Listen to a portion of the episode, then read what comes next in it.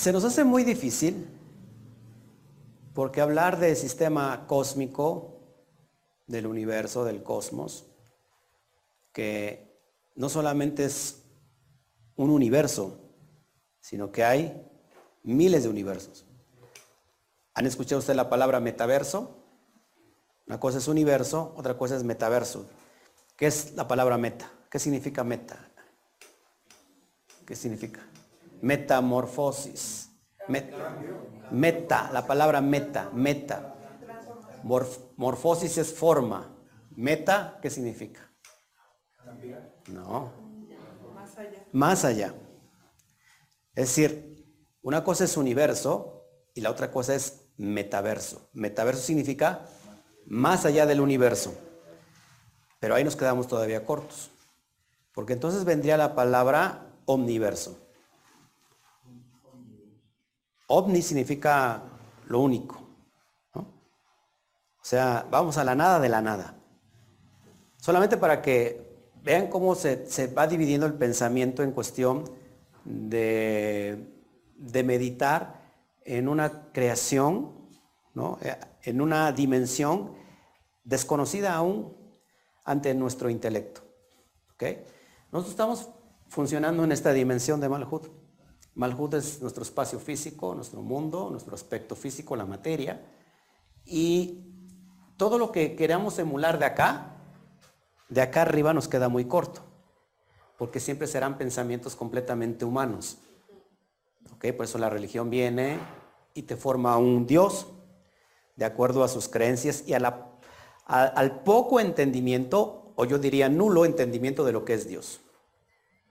Por lo cual entonces, ante esta información tan vasta, tan poderosa, todo lo que nos venga desde entrada de lo que es Dios, queda como algo absolutamente obsoleto, muy pequeño. Ahora, la cábala lo que nos hace es dimensionar nuestro consciente porque aunque nuestra mente finita va a crear un Dios completamente finito, aunque para nuestra mente finita pensamos que Dios es un infinito, queda limitado por el aspecto de donde viene. Pero tenemos dentro de nosotros algo muy poderoso que se llama subconsciente, que se llama conciencia. ¿Ok? Y ahí es donde permea todo el conocimiento absoluto, porque de allí venimos. Somos una, una dimensión cósmica, ¿no? que se manifestó en esta dimensión material. Somos una chispa divina. Por eso podemos y alcanzamos nosotros como que a regular eh, estos pensamientos porque los reflexionamos y llegamos a una conclusión. Todos los que estamos aquí, de alguna manera, tarde o temprano, nos enteramos por nosotros mismos que aquello que habíamos aprendido de Dios no era la totalidad de Dios.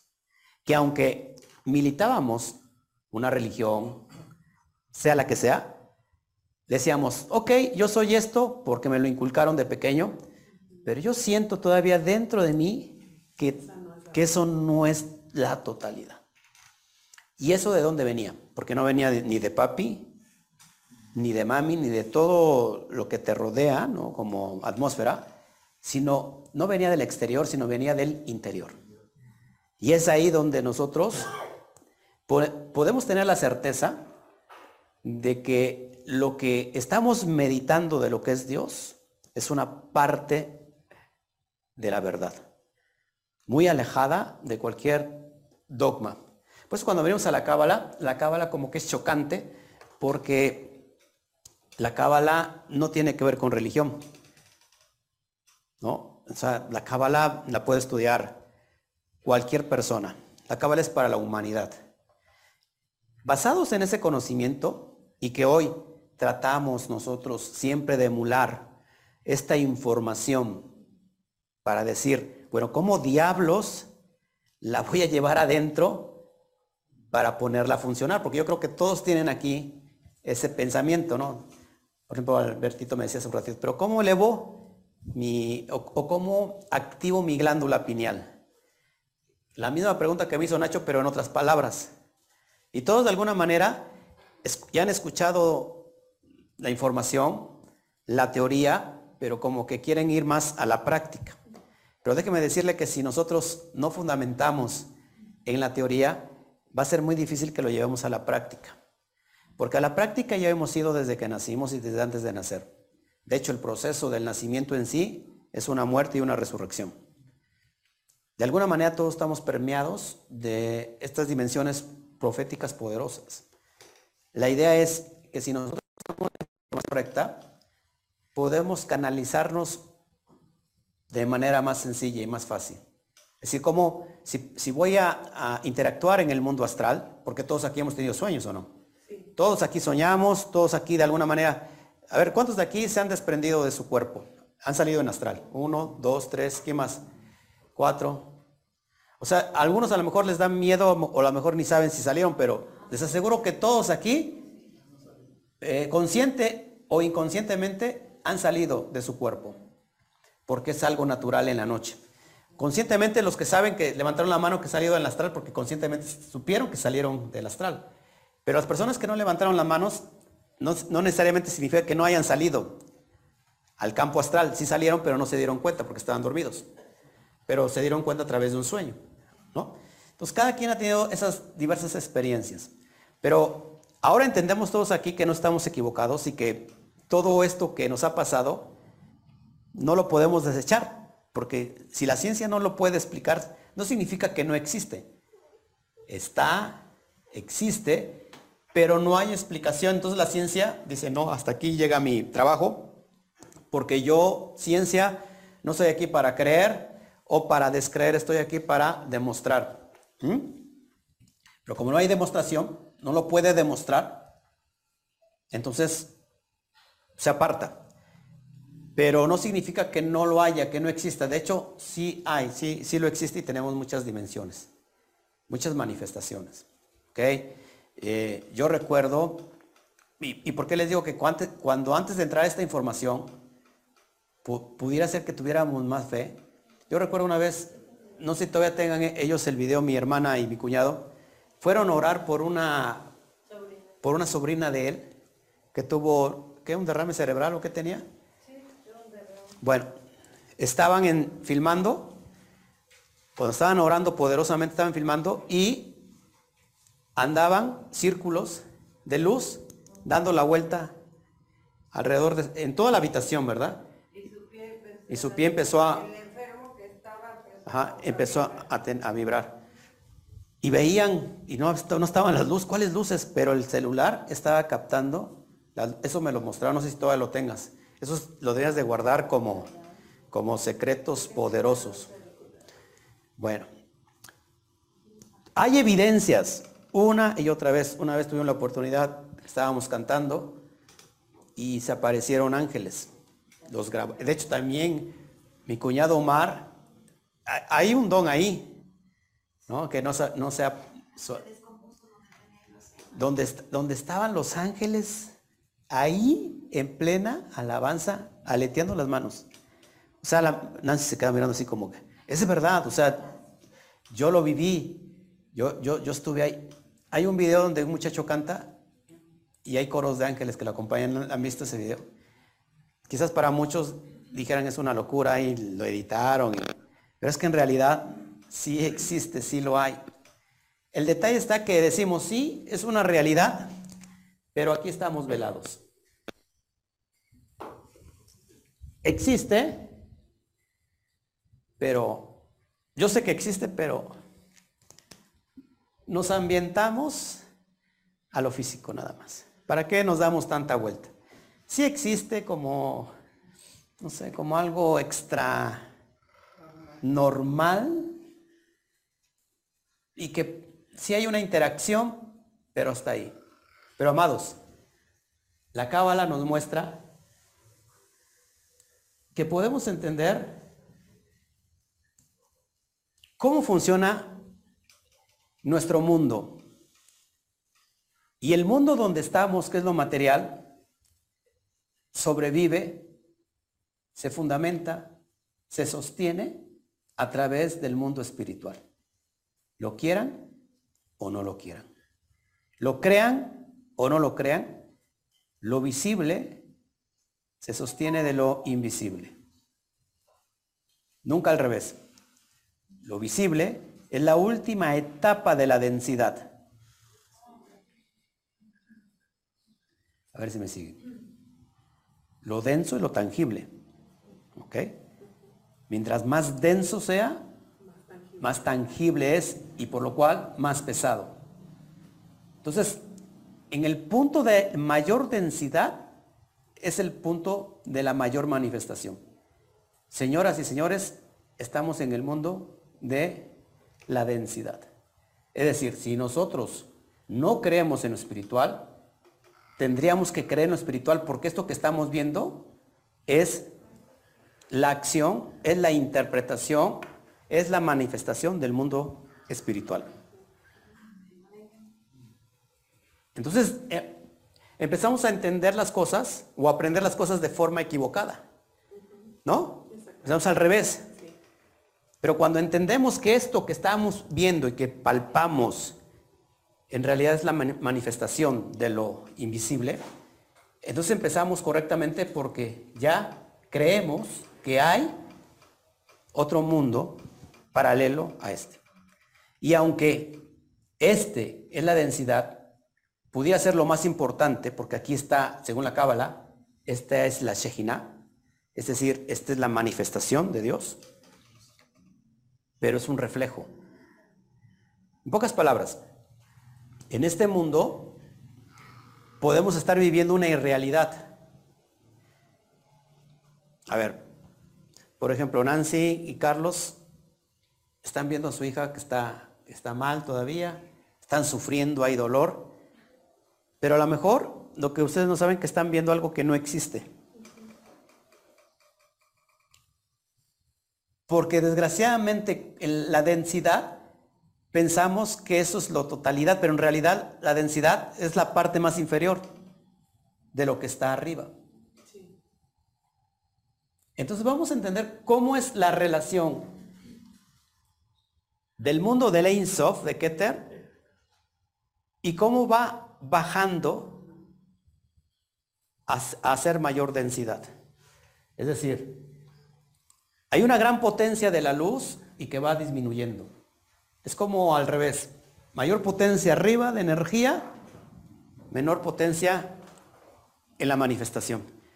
Pero mayor densidad, mayor materialización que en la parte de arriba. Porque en la parte de arriba es todo es es espíritu, es espiritual, es invisible, pero es la semilla. Acá tenemos la semilla.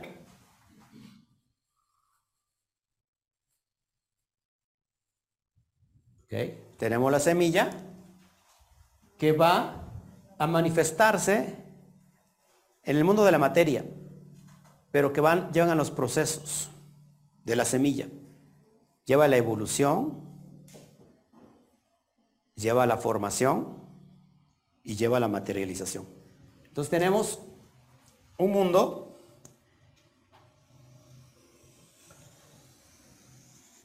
de Keter, tenemos el mundo de, acá tenemos el mundo de Atzilut. Lo voy a ir a explicar de forma sencilla estos mundos. Todo esto está sobre nuestra cabeza. ¿Sí? Después tenemos, para que me alcance, el mundo de Silu. Bria o Beria, que significa el mundo de la creación. Después tenemos el mundo de Yetzirah.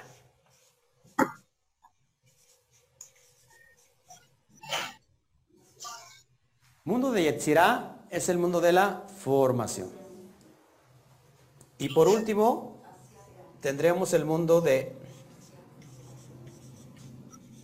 Asia, que es el mundo de la acción. Ok. A estos niveles de la semilla, conforme va pasando el proceso, es exactamente la creación de un alma.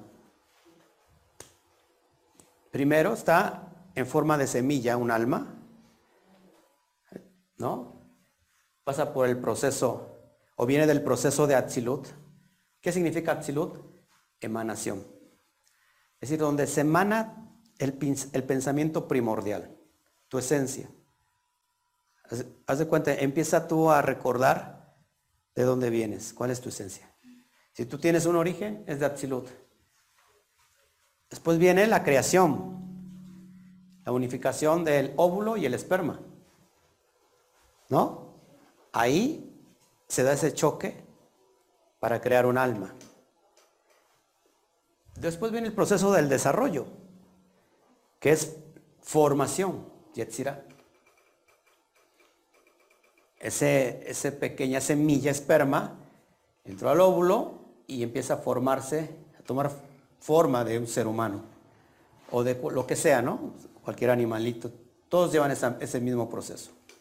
Aquí, en el proceso de formación, el niño, el bebé, empieza a contener todos los aspectos psicológicos del padre y de la madre, ya sea por el ADN y a través de esta cadena de información del alma.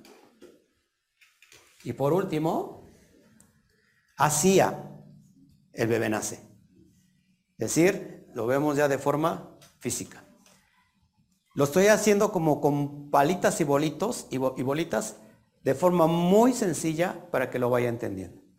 Ahora, ¿se dan cuenta las capas supremas que tenemos, todo nuestro pensamiento ha girado en este entorno.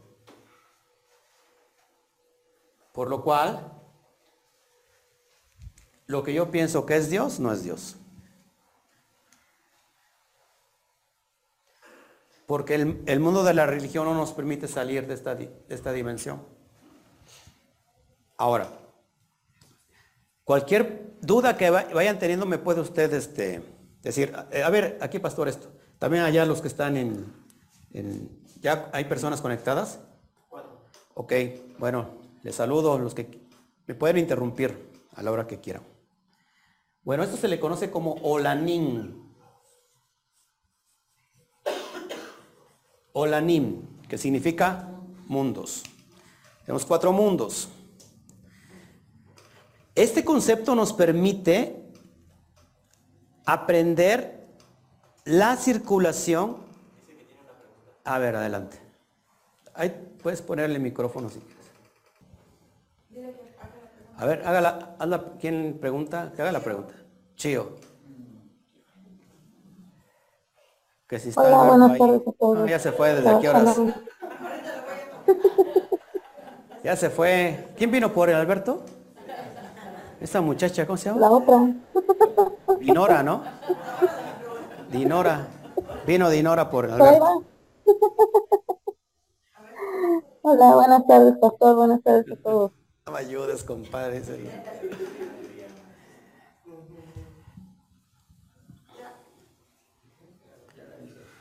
Bueno.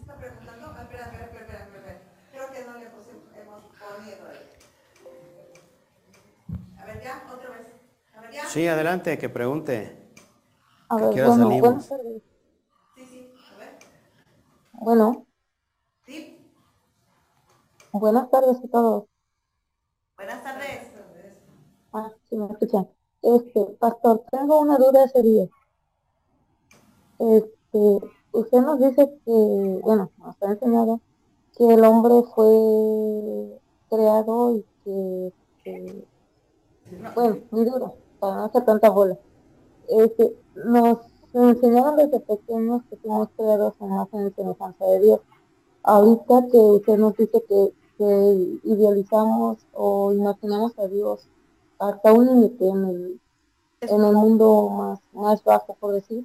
Entonces, nosotros tenemos, tenemos, o al menos yo tengo la idea, o tenía la idea de que Dios era así como forma de hombre, de un humano. Pero ahora entonces mi duda es cómo éramos porque eh, como que salimos de, del límite ya y hace días digo, bueno, entonces eh, a imagen y semejanza de Dios, pero Dios no pudo haber sido hombre porque entonces lo limitamos. Entonces, ¿qué forma teníamos nosotros? Si éramos de luz, o sea, éramos como una lucecita o cómo éramos, y al momento de pecar ya tomó forma de hombre. Eh, anoche decían también en la reunión Nancy que el hombre fue eh, negro, eh, originalmente fue, era negro, no era blanco. Eso es debido al pecado, o sea, no hace muchas dudas en ese sentido. Para mí no sé si me explique. Ajá, que la... ¿Ya? ¿Sí ¿Usted le entendieron? Sí, que bueno, lo poco que entendí fue que decía que este, que, que, nosotros antes teníamos la idea de que era, que tenía la forma de hombre, Dios, pero que así que lo que hemos estudiado pues que no, pero entonces que como nosotros, entonces como somos algo así, dijo. Que, que es igual. No lo entendí, yo la verdad no la entendí. No lo entendí. Que fuimos creados a imagen de semejanza de Dios. Entonces teníamos la idea que éramos, que Dios era como un hombre. Ajá, porque, porque O sea, lo limitábamos, pero entonces mi duda es cómo era. Si ya salimos de ese límite, eso que nos limitaba pues el primer mundo, entonces, ¿cómo, era, cómo es Dios? ¿O cómo éramos nosotros cuando nos fuimos creados? ¿Y cómo éramos cuando fuimos creados al principio? ¿Cómo éramos? Antes de materializarnos. Energía divina. Exacto. Miren, les digo que esta, la materialización es tan densa que nos apegamos mucho a la densidad y pensamos que la densidad lo es todo. Cuando la densidad es una parte del proceso. Es decir, si nosotros pensamos que como cuerpos, este cuerpo físico es la totalidad, creo que simplemente estamos viendo una pequeña parte de la realidad divina. En, en verdad nosotros somos más que eso. Somos una energía, una energía, una chispa divina, cósmica, que viene a pasear en esta dimensión material y que para eso necesita un cuerpo. Es como el astronauta que va a la luna, necesita qué? Un traje, especial, traje espacial, para poder cohabitar en el tiempo que está en la luna. Nosotros, los mismos nosotros. El, astronauta no podría decir yo soy esto. No se puede ver al espejo y ver su, su, su traje de astronauta y decir yo soy un ente cabezón, ¿no? O sea, muy, muy voluminoso pesado. No, porque el astronauta sabe que ese es un ropaje especial que necesita para esta dimensión. Lo mismo pasa con nosotros en el alma. El alma no puede decir yo soy esto, físicamente hablando, porque yo necesito solamente este traje para este paseo en esta, en esta materialidad. Pero como el alma está en un estado de subconsciente, es decir, no está despierta, le dejamos toda la carga de información a nuestra alma nefesh, a la que está ligada directamente con el cuerpo. Y entonces esta alma nefesh junto con el cuerpo, de alguna manera comprenden y entienden que esto es todo. Y entonces tratamos de buscar un Dios en forma de cómo nos estamos viendo. ¿Por qué? Porque yo no puedo tener un papá, un Dios, que no tenga forma, porque de alguna manera tendría que tener una forma.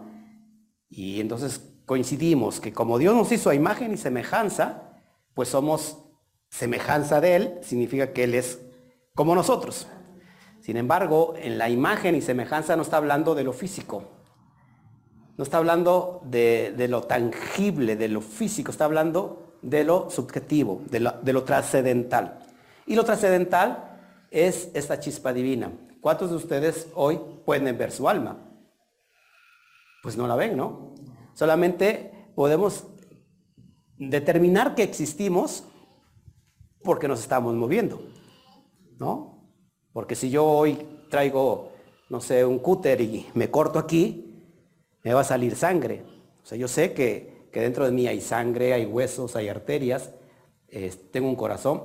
No sabemos cómo esté trabajando, ni siquiera le doy órdenes al corazón de que tenga que latir para que pueda vivir. Estamos conscientes de que, de que estamos, estamos aquí en esta dimensión. Pero somos inconscientes de lo abstracto, de, esta, de lo que comprendemos la trascendencia.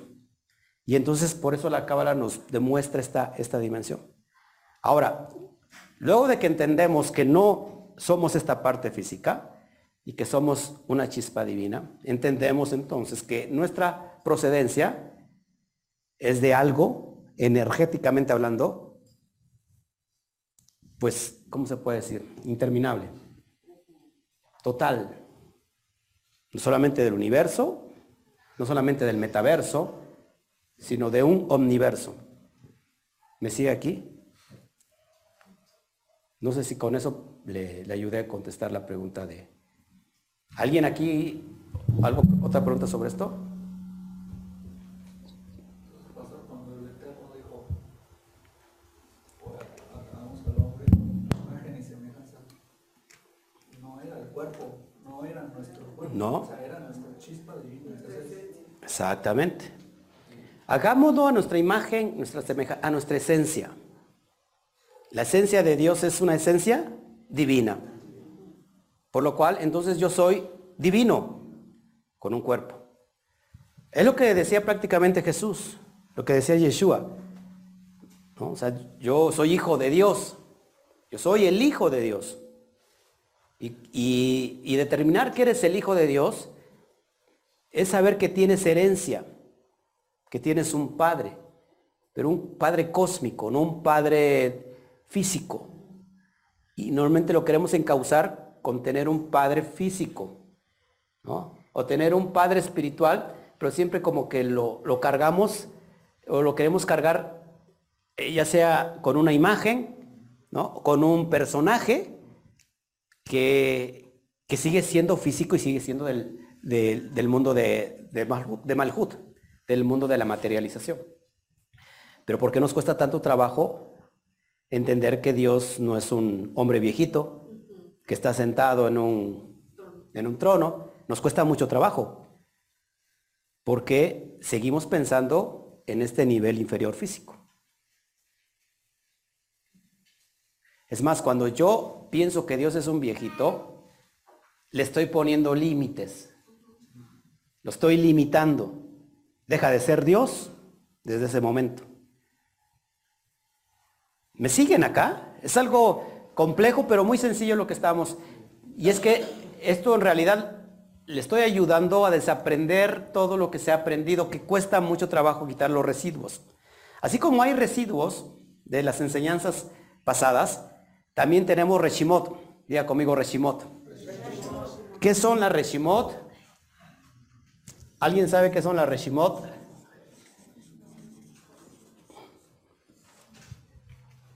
Les dije que teníamos que de la residuos. Reshimot son los residuos. Pero los Reshimot son los residuos de la vida de, la, de, de Atzilut. Cada alma trae una información. ¿Por qué? Porque viene de este mundo. Emanamos de Keter. Y toda la información, dentro de nosotros tenemos una información divina que desgraciadamente al manifestarse se cerró. Y ahora nos dominan más los residuos aprendidos de antaño, ¿no? Hablando de los, nuestros padres, nuestros abuelos, de generación en generación, de que meternos en una caja y decir esto es Dios. Si te sales de esa caja, le estás fallando a Dios. Cuando en realidad el que se falla es a sí mismo. Uno mismo se falla a sí mismo. Es decir, yo, si, si yo guardo el Shabbat, me va a ir muy bien. Te va a ir muy bien. Si yo no guardo el Shabbat, me va a ir muy mal. Te va a ir muy mal. Es que en realidad no agradas o desagradas a Dios. O sea, el nivel de, de, de agradecimiento o de desagradecimiento está dentro de ti. Y entonces cada uno, por ejemplo, yo no guardo el Shabbat de manera religiosa. ¿no? Porque estuviéramos con muchos ritos, eso es bueno, pero no es tan bueno como guardar el Shabbat por una conciencia de por qué lo estoy haciendo. Lo que estoy haciendo es despertar. Apunte esta palabra, por favor, y apúntela en su libreta porque es muy importante para el proceso de su vida. o sea, de su vida, de subir, y también de su vida. Porque cada vez, a ver, el reshimot, los residuos que quedan de, nuestros, de nuestra dimensión de Atzilut, es como despertar a las vidas anteriores. Cada vez que se despierta un reshimot, asciendes un escalón, una escalera. Usted ya ha despertado varios reshimot. Yo también he despertado varios reshimot, lo cual nos está indicando que vamos elevando nuestra dimensión. Porque no solamente es cómo fluye, cómo fluye la energía de arriba hacia abajo, sino cómo fluye también de abajo hacia arriba. Yo tengo que entender esta polaridad. No puedo quedar solamente con una. Tengo que entender las dos. Y entonces, cada vez que, des- que abrimos un Reshimot, vamos despertando escal- escalones para elevarnos. Entonces un Reshimot podría ser algo así como un recuerdo divino. Un recuerdo divino, exactamente, son recuerdos que, se- que están ahí en tu alma intacta. Pero cuando venimos a esta dimensión, se han cerrado. O sea, están inconscientes. Entonces, ¿cómo funcionan los Reshimot? Número uno, se activan por medio, por ejemplo, de la Teshuvah. ¿Qué es la Teshuvah? El arrepentimiento. Y muchos dicen, "Vamos, me voy a arrepentir de los pecados, pero es que hablar, hablar de pecado como que es muy general. Aquella persona que dices, bola de pecadores, está insinuando él que él no es pecador cuando desde ese punto ya es pecador. Porque ¿de qué está pecando? De ego, ya. Es decir, prácticamente es Dios. Ah, esos pecadores. Eso lo vemos mucho en las redes sociales, ¿no? Unos criticando a otros porque no guardan la verdad y bola de pecadores y como entonces él no es pecador. La idea es hacerte Shubá, es hacer conciencia de quién eres a los ojos de tu creador, a los ojos de la creación, a los ojos de la energía. Porque la Teshuvah no significa arrepentimiento. ¿Qué significa Teshuvah? ¿Eh? Regresar. Pero regresar a dónde? O sea, ¿dónde tengo que regresar, no? Acá es un signo de... pues tengo que regresar acá. A recuperar mi génesis. Entonces, cada vez que se despierta un Reshimot, se crea un escalón para crear el Sulam. ¿Qué es el Sulam? Escalera. Por cierto, Bayetse, que es la próxima para allá, vamos a hablar de lo que Jacob so- soñó. ¿Qué soñó? Una escalera donde subían y bajaban ángeles. Es el despertar de los Reshimot. Zulán. Que de hecho, Zulán comparte exactamente la misma gematría de Sinaí. ¿Qué se recibió en Sina- en Sinaí? La Torah. Es en referencia que uno recibe la Torah cuando eleva uno su conciencia, porque, porque, porque Sinaí es una montaña. Y siempre que pensamos en montaña, pensamos en qué? En altura, en elevación. Entonces, solamente cuando voy a la montaña, cuando elevo mi conciencia, recibo los códigos de la Torah. Y entonces estoy creando un sulán en cada despertar. El Reshimod es como el despertar de conciencia. Es decir, estás inconsciente y despiertas. No solamente con el aspecto biológico de ir a dormir y ya en la mañana me despierto. No significa que estés despierto. Porque puedes seguir durmiendo en el mundo espiritual aunque estés despierto. Entonces cada vez que se despierta, se crea una escalera, un sulán, para ir a esa dimensión de arriba. Sin esto no es posible el subir. O sea, no, no se podría uno elevar, conectarse con Dios. Hace un rato hablamos con la hermana Tere, teníamos chispazos. A veces estamos aquí y de repente hay un chispazo que sube hasta acá y desciende.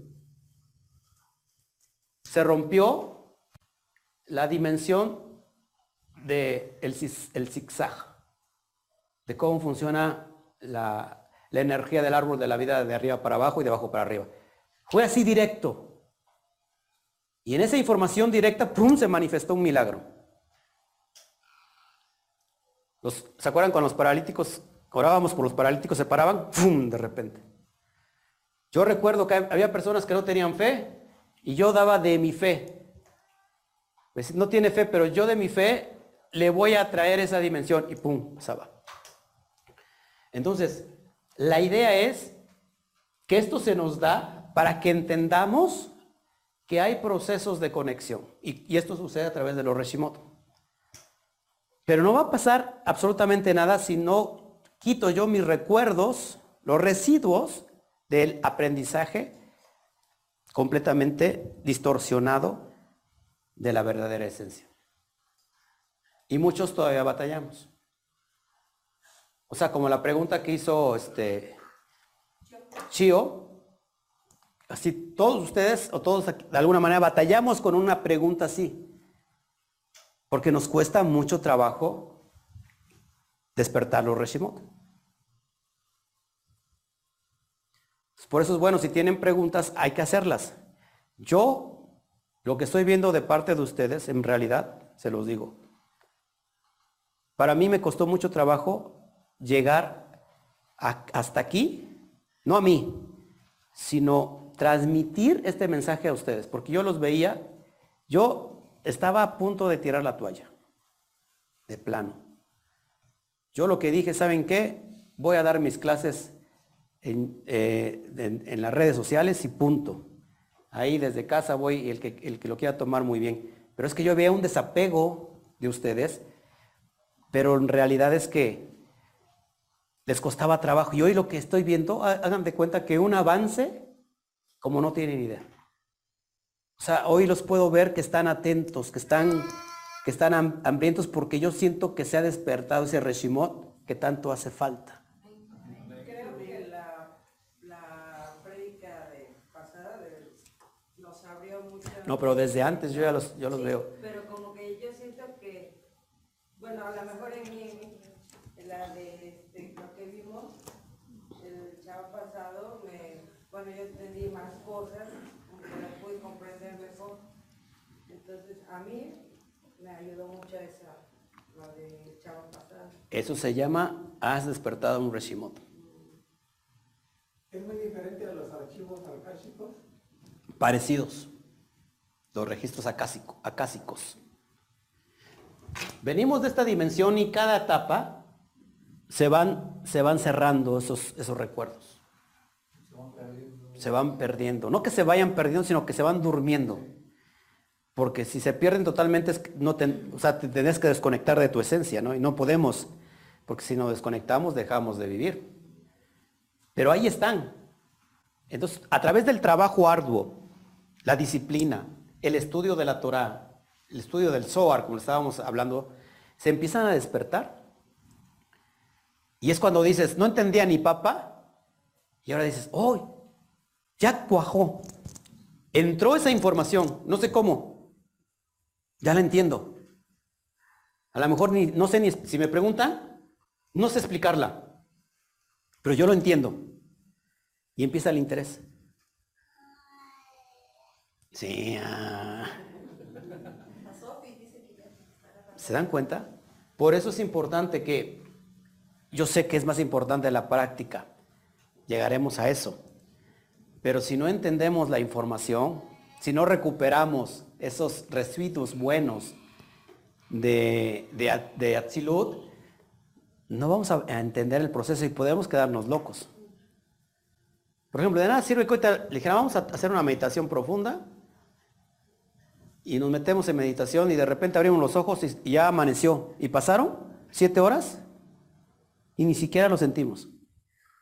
Pero ¿qué tal si usted va a esas dimensiones y no entiende lo que hay en cierta dimensión y puede usted quedarse loco? Por eso le voy a hablar en todos estos estudios de todos los seres que vemos en cada mundo. ángeles, arcángeles. ¿Quiere entrar en esa dimensión?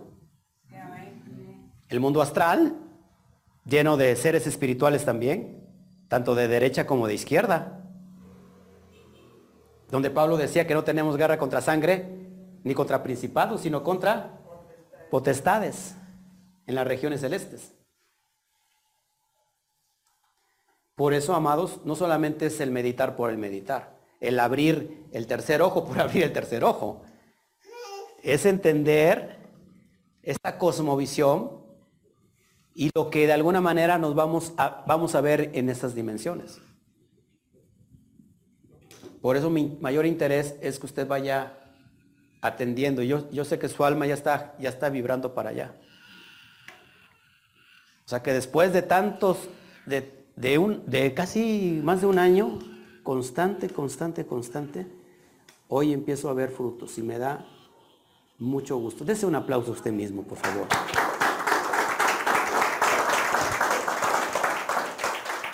Le felicito.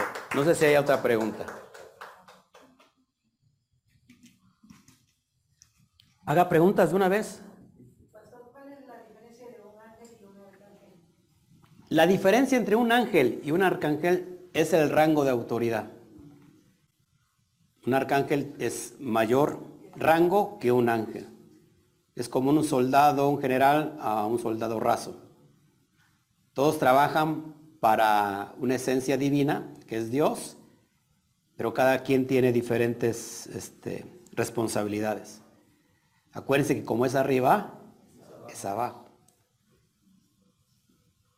Entonces hay arcángeles, hay ángeles, los querubines, serafines. Y los, que los serafines, ya se los dije que son, ¿no? Serpientes aladas. luego entonces ahí donde empezamos a chocar, ¿no? Con esta información. ¿Cómo? Entonces que no son las, no es malo las serpientes. Bueno, ¿qué quieres que te digas? Eso es lo que vio eh, Ezequiel. Serafines. La visión de Dios. Cuatro caras. ¿Quiénes son estos seres de cuatro caras?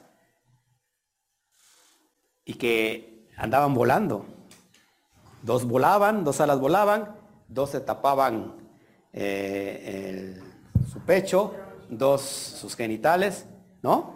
Seis pares de alas. Todo es, es una información metafórica de algo muy profundo. Lo que yo sí les quiero decir es que soltemos tantito el recurso de lo que hemos aprendido aquí abajo, porque nada nos va a servir, o muy poco nos va a servir para los mundos superiores. Quiero que me haga otra pregunta, así como están haciendo, porque ahorita es, bonito ir, ir quitando esos residuos negativos y activar los residuos positivos. Quitamos uno y activamos el bueno. Hermana Irma. ¿Quién es Dios?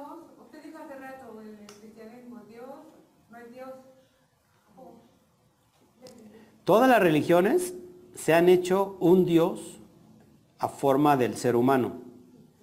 Y lo han visto ya sea como un viejito sentado en su trono, o como un hombre ¿no? del, del primer siglo, que vino a morir por los pecados y fue crucificado pero todos tienen forma de, hombre, o algunos no forma de hombre, de hombre pero sí forma de, mezcla entre híbrido, ¿no? entre hombre y, animal. ¿no? Por ejemplo, los egipcios, hombres con cabezas de cocodrilo, ¿no? Este, urus, águilas también con cabeza de águilas, o eh, en, el, no, en, la India, ¿no? que un hombre con, cabeza de elefante, cosas así. Es decir, que nuestra mente binaria, para tener una relación con Dios, se crea imágenes.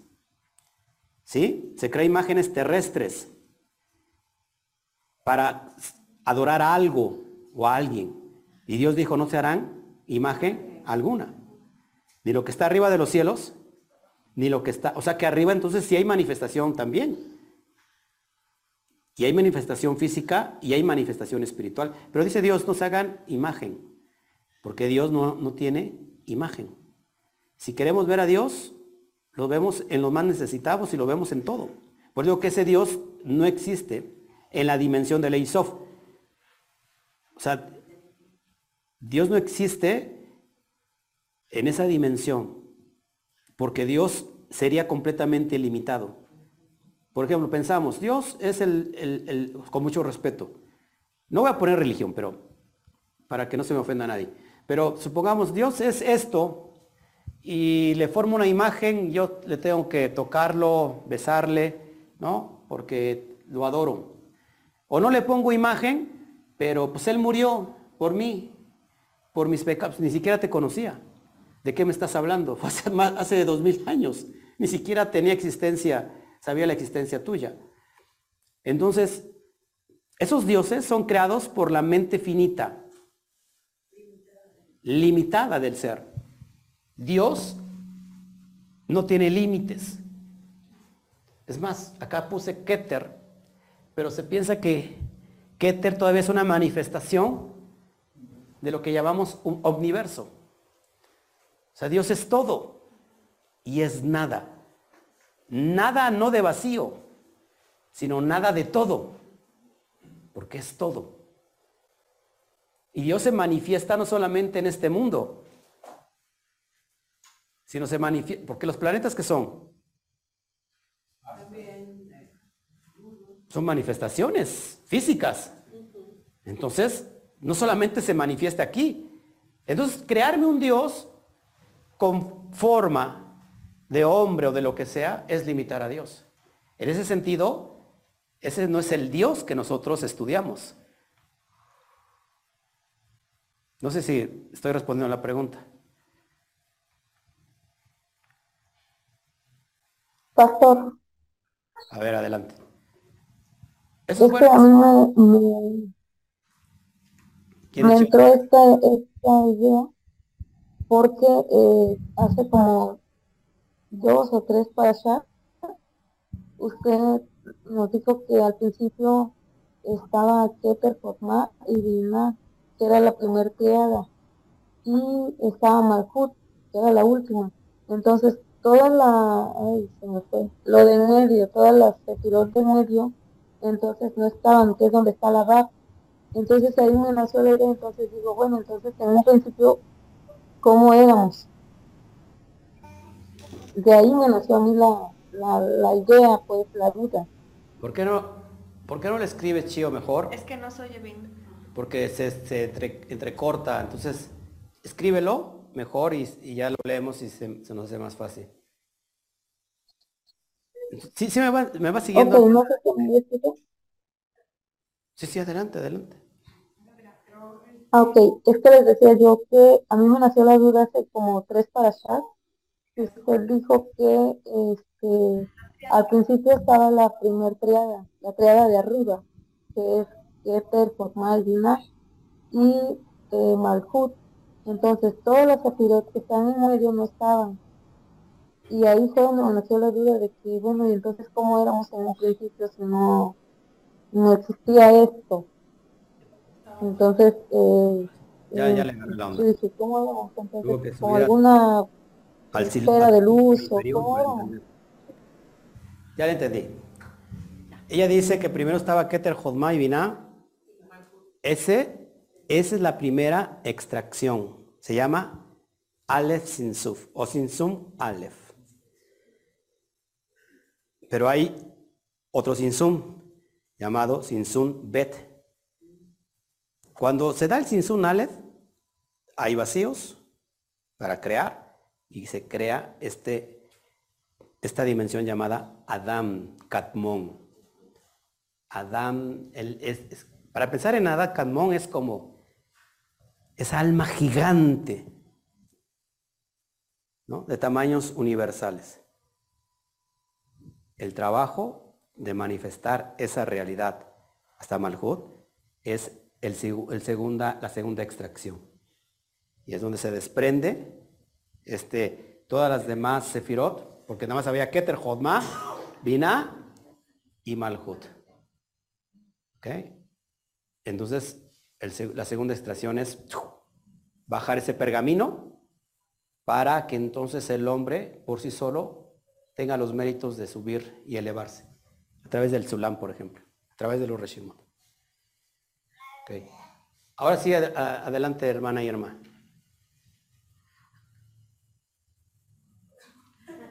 Estábamos viendo de que- que- que Dios no tiene forma.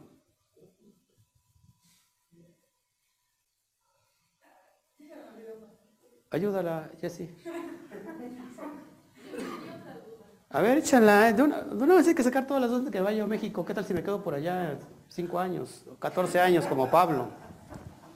Bueno, es que no sé si entendí bien que estaba mencionando que el Reshimot son los recuerdos divinos. Ujú. Pero, entonces, como lo que tenemos a veces, como los de Yahoo, ¿esos son, se activan? ¿O, o por qué se activan? Exactamente. ¿O por qué no siempre suceden? Porque los déjà vu son como entradas de energía de una dimensión a otra. Es como que se abre una cortina y de repente entra esa luz. Ahí, ahí hay evidencia de que hay recuerdos del pasado. Pero estos déjà vu están más confinados a, vidas, a otras vidas que se ha tenido esta alma. Pero esto de Reshimot, estoy hablando de las vidas del, mundo de arriba, de nuestra sen- esencia directamente con la luz. Esos Reshimot nos van a ayudar a elevarnos constantemente.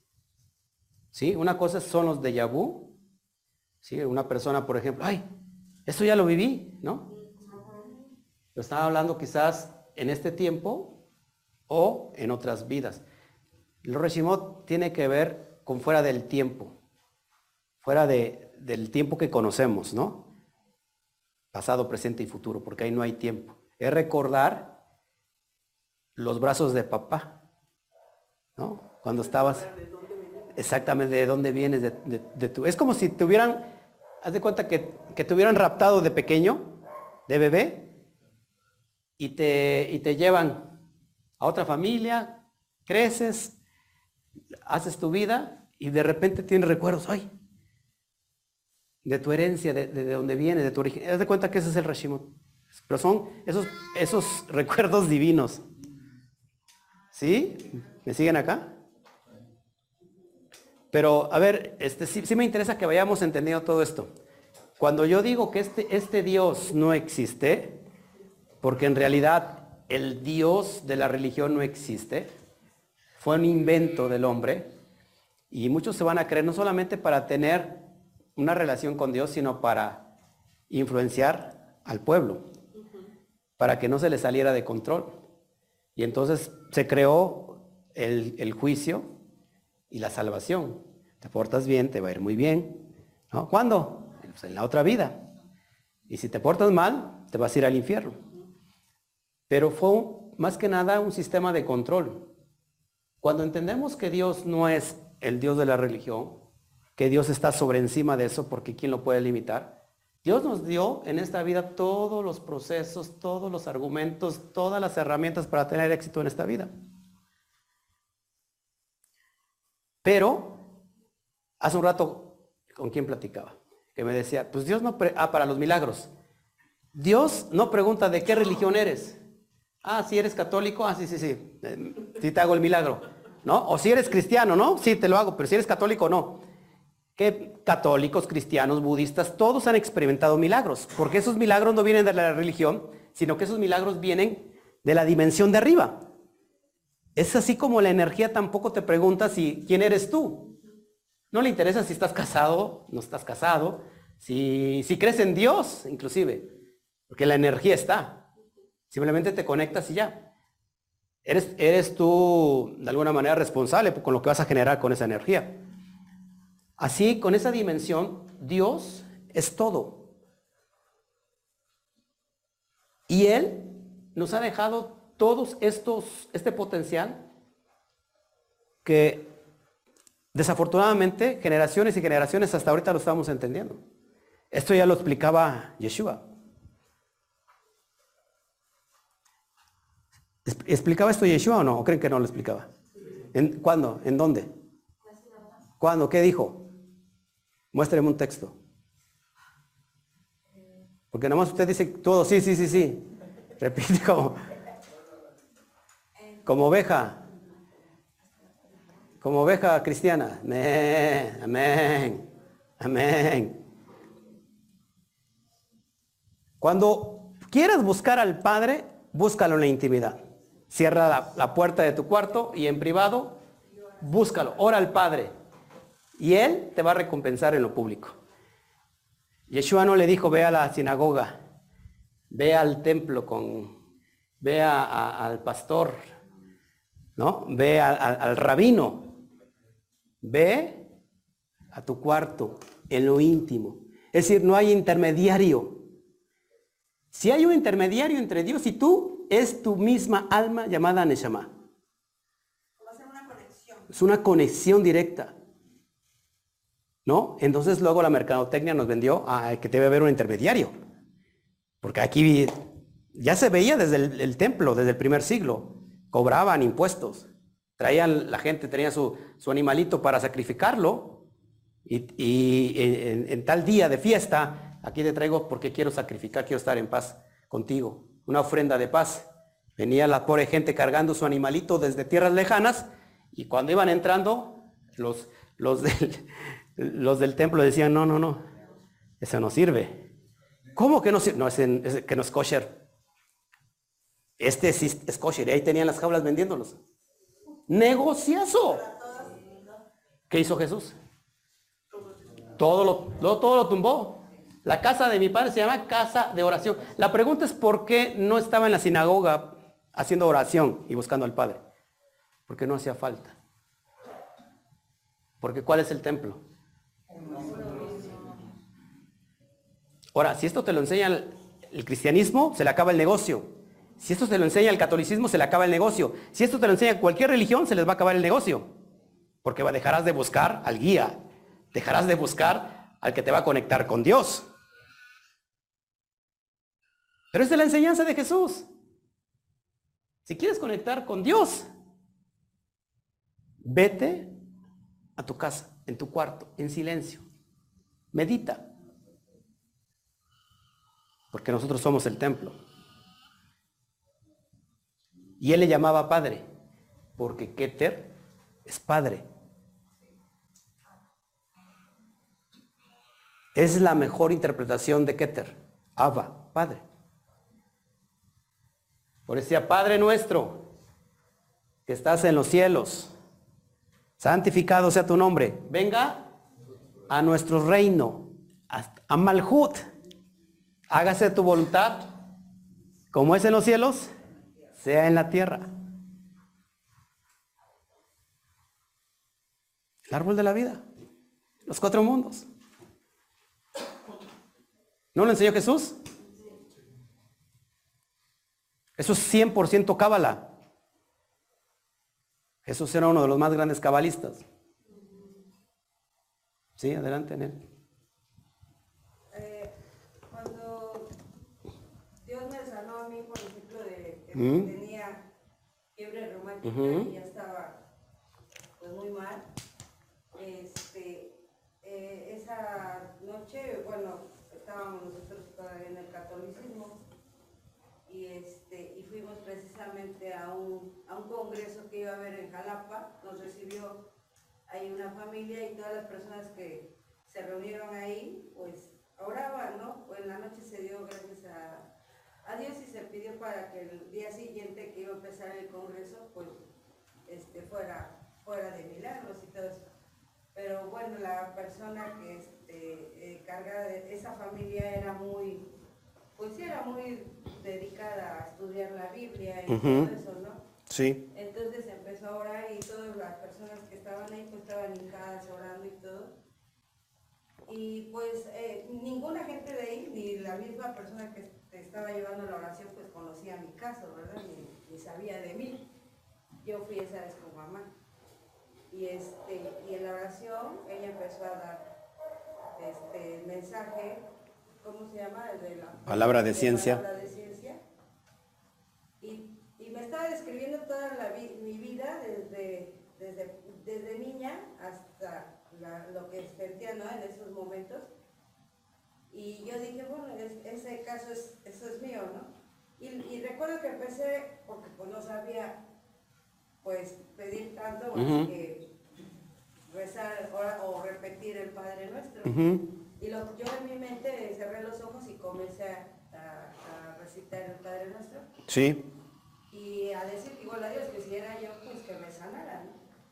Y así fue, porque estando ahí, este, yo sentí cómo me elevaba, cómo se elevaba mi espíritu, o no sé, mi cuerpo, no sé, la verdad no, no vi si fue el cuerpo o el espíritu, pero fue una sensación que pues jamás la vuelto a sentir y yo me sentía elevada, elevada, elevada, como si hubiera tocado, no sé, yo creo que el techo de la casa y, este, y a la vez sentía cómo giraba mi cuerpo. Tu cuerpo astral. Y después azoté como si fuera yo un costal de papas, así por todo.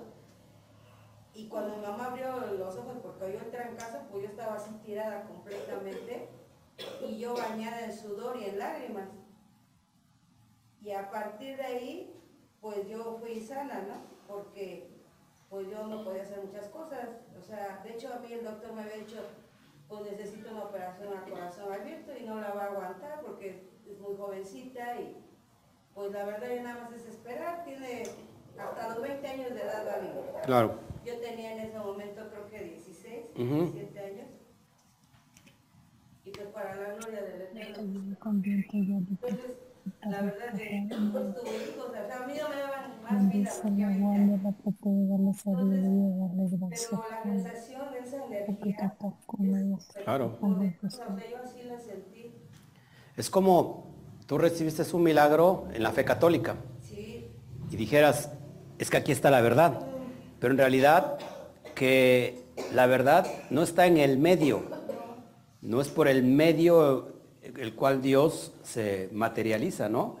Sino es de donde viene, del origen. Lo mismo pasa con la religión. O sea, si estamos en una religión, prácticamente estábamos todavía en esta densidad. Que digo, no es que la religión sea mala, si te hace cambiar, qué bueno, ¿no? Pero desgraciadamente toda persona religiosa te va, te va a juzgar, te va a condenar porque no cree, o sea, tú no crees lo que esa persona piensa que es la verdad. Y ahí hay un límite. Entonces la idea, amados, es que todo esto existe. Pero nuestra mente finita no nos alcanza a ver más allá.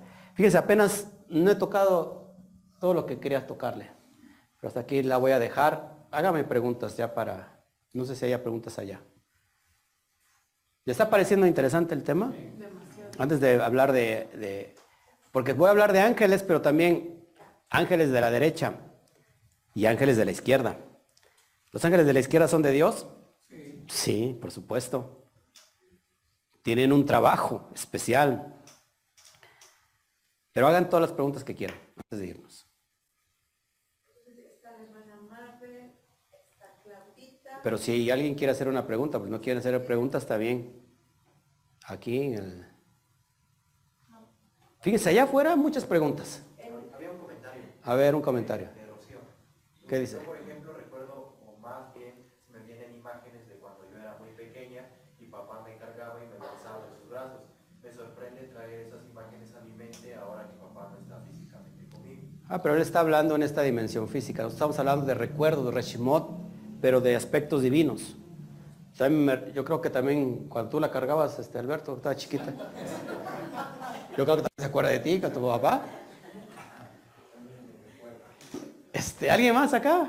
De veras, hagan las preguntas, hombre. Allá afuera, ay, pastor esto y pastor aquello. Y aquí que estamos ya en materia ya. Y bueno, es como comentario, una vez que este, allá, cuando estaba todavía en, la, y en el saloncito anterior, este, en una tarde de adoración, bueno, es que yo sí me acuerdo de todas las visiones que tengo o he tenido, y atrás de ti había precisamente una escalera. Mm.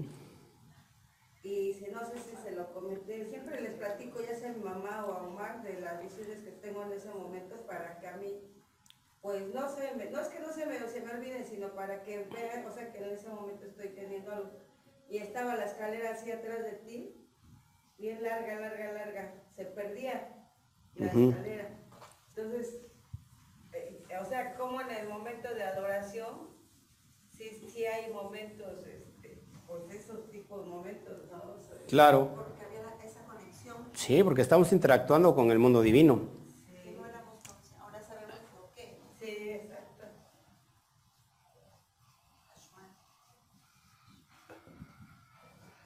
Ahora, acuérdense que lo que baja a través del Zulán es el Hashmal. El Hashmal que es electricidad. ¿m? Y electricidad, Hashmal, en su gematría más reducida es 9. Acá tenemos un poderoso elemento, valor 9.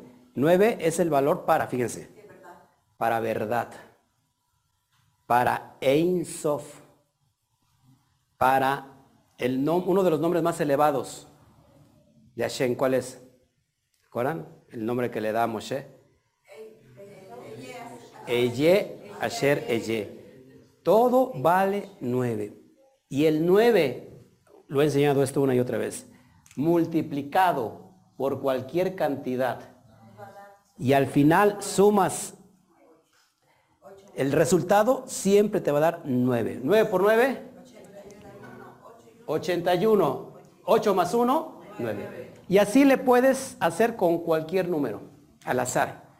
Increíblemente que solamente hay una energía. Esto nos demuestra que solamente hay una energía. Que esta energía que tenemos hoy aplicando estas luces es la misma energía de China. ¿No? No es la energía ya, habla chinito. Es exactamente la misma, la misma energía de Argentina, es la misma energía de acá. Porque no tiene límites, no tiene idioma, no tiene lenguaje. Esa es energía, Hashmal. Ahora, si nosotros sabemos, ¿cómo sabemos que, que nos estamos, estamos caminando por un camino seguro? A través de los números. O sea, si, si esto no, no fuera completamente sustentado, que esto se lo debemos, por ejemplo, a Abraham Abulafia. Abraham Abulafia, uno de los más grandes eh, sabios judíos místicos, fue el creador de lo que conocemos hoy como la gematría, la transmutación de las letras. Es decir, una letra, si tiene el mismo valor, me está diciendo algo, esa- e- ese, ese concepto. ¿no? Por ejemplo, verdad, que es Emet 441, 4 más 4, 8 más 1, 9. Es decir, que la verdad está en la energía. ¿Y esta energía de dónde proviene? Bueno, buscamos otro valor que contenga el mismo valor numérico 9, eh, Ein Sof. Ein Sof, que es la dimensión de Keter. Bueno, Ein Sof exactamente tiene el valor reducido de 9. Así que esta energía que nos dice la verdad de dónde viene, del Ein Sof. ¿Y cómo se manifiesta? Se manifestó a través de Moshe con Eye. Eye, exactamente, Eye Asher Eye, nos ve dar exactamente el mismo valor de 9. No hay pérdida. Eso es importante. Cuando alguien quiera discutir con usted, enséñale este concepto y se va a quedar convencido. Y si no, lo va a pensar mucho. Preguntas, hágame preguntas, no, nos vamos. Es que si hay preguntas, allá sí, allá afuera muchas preguntas y opiniones y aquí nada. Ah, Roe, ¿me escuchan? Claro, adelante. Ah, Shalom. Ah, hablando de los, un poco de los sueños y, y todas esas cosas, ah, yo siento de que e- esa energía de alguna manera, los sueños, he aprendido que te revelan algo.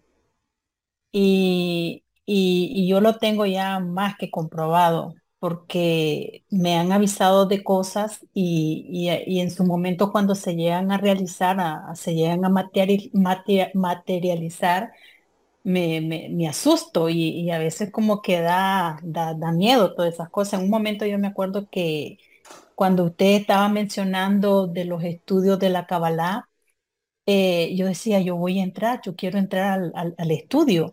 Y una noche antes que yo, yo, yo lo soñé. Yo, yo soñé que usted venía de un campo, venía todo polvoso, no sé si se, se acuerda que yo le mandé Sí, el sí. audio, todo eso lo que soñé y todo. Entonces, y, y que después yo vi la letra Bab am, am, así en, en el, en el universo. Entonces usted me dijo, eso, eso quiere decir es un, como un gancho. Entonces dije yo, bueno, esta es una señal de que tengo que, inscribirme, tengo que, que voy, voy por buen camino. Eh, cuando uno está solo en, en este, en esta, en este andar y no hay nadie en la familia que te acompañe, es un poco más, más difícil porque tú lo quieres transmitir, tú quieres hablar y, y lo dices, y sin embargo lo quedan viendo a uno como animal raro. ¿Y esta qué le pasa? ¿Qué, qué es esto? Pero sí, yo ah, los sueños eh, siempre me han avisado algo y algo pues que también quiero compartir es de que yo tengo un cuñado que se me murió, yo lo soñaba vivo, pero lo soñaba como en- enojado con su esposa. Eh, haciendo corto el cuento, yo los miré después a ellos ah, cargando a un niño largo y cabezón. Y resulta que para ese entonces mi hijo estaba, su esposa estaba embarazada. Eh, y fue un niño prematuro, nació a los seis meses. Y yo como estaba en todo ese nervio, orando y todo eso, yo no había prestado atención al sueño. Cuando yo después, ah, en un tiempo pues que el niño estuvo buen tiempo en incubadora y todo, el niño no tenía ningún progreso. Y resulta que de tanta medicina, eh, estudios y todo, se dan cuenta que el niño tenía mucho líquido en la, en la cabeza y que eso no le permitía desarrollarse. Entonces le hacen un, un drenaje y este, el niño comienza a evolucionar, que bendito sea el Eterno de que ya hoy tiene dos años. Pero fue cuando le hicieron esa cirugía en la cabeza Pastor, yo hasta lloré de emoción porque allí fue donde se me vino el sueño. Y, y, yo me quedé, ¿cómo ligó eso? Dije yo, wow, ahí estaba el sueño. Me pasó algo también similar donde la señora que yo trabajo, yo llegué, yo limpio esa casa, yo llegué y a la señora yo la encontré en una oscuridad tremenda. Y esa, m- eh, después, ah, como a los, como al mes, la hija se quita la vida. Entonces tengo esas cosas y, a veces me da, no sé, me, yo, yo por eso en su momento yo lo hablaba con usted y, y- porque son cosas que uno no sabe a quién contarlas, cómo, cómo manejar todas estas emociones, todas estas energías. Y, y mire que el sueño que yo tuve con usted es algo que en ese momento usted cambió, está en una nueva sede. Usted siempre decía, todo, to- tanto trabajo que estoy haciendo aquí, el esfuerzo, y fue como lo vi en el sueño, o sea, en un campo, trabajando, sudado, yo vi comidas también y de repente yo solo decía, yo, yo quiero, porque en eso venía un, como un hombre caminando, yo nunca le vi la cara al hombre, pero yo le decía, yo, yo quiero, yo quiero conocerlo, yo quiero ver a ese, a ese hombre. Cuando el hombre se me puso enfrente, automáticamente yo desmayé, yo desmayé. Cuando yo despierto, usted está sentado y usted me queda viendo y se está riendo y me dice, ¿te gustan las guayabas? Y le dije, sí, vamos y cortemos. Y yo del palo, yo me acuerdo que yo cortaba las guayabas.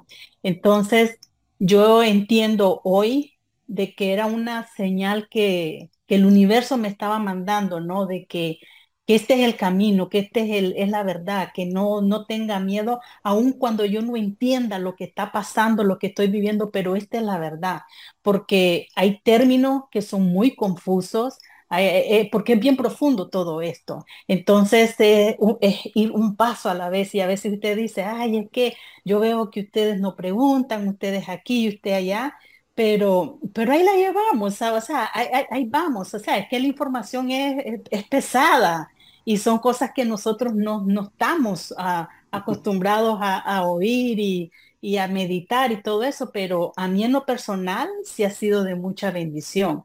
Entonces, este, en parte, pues lo- solo lo quiero animar, que, que siga adelante eh, que recuerde de que pues todo en la vida tenemos una misión y, y hoy en día pues eh, el Eterno le ha permitido abrir esta puerta a usted para podernos transmitir a nosotros este mensaje también. Porque hay mucho, como le, decía anteriormente, eh, lo tenemos, muchos lo viven, pero no lo hablan por miedo también.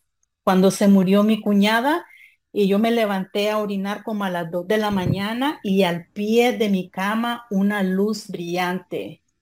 Y yo dije, ¿y esto qué es? Y, y ella se llamaba Susi. Yo le dije, mire, si, eras, si eres tú, Susi, vete tranquila, vete en paz, yo aquí voy a cuidar a tu, a tu mamá, este, y, gracias por darme la oportunidad de, de haberte ayudado en lo que pude cuando tú lo necesitabas y todo. Pastor, yo en ese entonces yo estaba en una iglesia evangélica. Y, y, pero a mí había una inquietud y yo quería preguntar acerca de eso. Nadie, ni el pastor, Nadie, solo me decía, no, tené cuidado porque esas cosas no existen, esas cosas son de, de, de Satanás y si tú sigues esa luz te vas a perder. Pero yo seguía con, con que, que yo quería saber más acerca de eso porque algo dentro de mí era tan fuerte que me quería decir, pregunta, pregunta, pero yo no hallaba a quién. Pero gracias a Dios pude encontrar a una persona y esa persona de cierta manera me escuchó y me dijo, ¿qué piensas tú de eso? Eh, que le digo, fue algo real. Yo, yo no estoy loca, yo lo vi. Yo pienso que, que era el alma y ahora pues yo estoy escuchando que uno, el alma sale, va a otros mundos y wow, es algo, es algo divino. Pero ánimo, adelante y, y gracias por, por enseñarnos y, y aquí estamos, estamos aprendiendo. Muchas gracias. Adelante, no nos vamos hasta que terminemos todas las preguntas. Ahorita, en lo, que tú nos enseñas, bueno, el infierno como tal no existe, pero yo, yo, yo digo, yo creo que la ley, independientemente de todo esto, la ley siempre va a existir. Claro. Si nosotros actuamos de mala manera, algo nos va a venir o algo va a pasar. Claro. Sí, te escucho, te escucho. Porque cuando pones, cuando platicabas hace un rato, por ejemplo, de, del bautista que muere degollado, Sí. él era una persona santa en ese momento. Sin embargo, Te escucho, te las escucho. cosas que habían pasado antes lo alcanzan hasta esta generación, hasta la que él estaba. Entonces, yo siento que la ley sigue vigente, o sea, a pesar de que, de que lo que nos enseñaron desde el infierno sea un cuento. ¿Estoy Ok. bien o estoy equivocado? Sí. De hecho, si no hay leyes, hay colapso. Todo el universo tiene leyes. El mundo físico tiene leyes. Eh, en la dimensión de Yetzirah, recuerden que es el campo astral, en la psique, lo emocional, ahí están subdivididas, ¿no? Encontramos el bajo astral, el medio astral y el alto astral. La persona cuando está tan densa y deja este mundo, deja este mundo de la materia, asciende al campo astral, de acuerdo a su densidad es donde va a ir. Aquí se le puede, se le podría mencionar como el infierno. ¿Ok? Infierno significa de inferior. Va a estar un proceso ahí, pero no es porque se quede ahí. O sea, nadie se queda ahí. El infierno no es, es lo, esto eterno, donde vas a, a sufrir, a, a estar en fuego por toda la eternidad. Es una locura. Esta dimensión es para que esas almas entiendan que han muerto y que lo material es material y lo espiritual es espiritual y empiezan a elevar su conciencia para pasar por los subniveles hasta ir ascendiendo. Pero sí, como tú dices, la ley está vigente y qué no ley está vigente hoy. Si yo tengo mucha fe y, y ahorita voy al Metlac, que lo están componiendo, digo voy a volar como Superman. Para los que me están viendo es un puente altísimo y me aviento, ¿qué va a pasar? Me voy a morir. ¿Por qué? Porque pues, está muy alto y estoy violando una ley. ¿La ley de qué? Exactamente. Entonces, la ley o las leyes se hicieron para poder eh, estabilizarme en esta dimensión.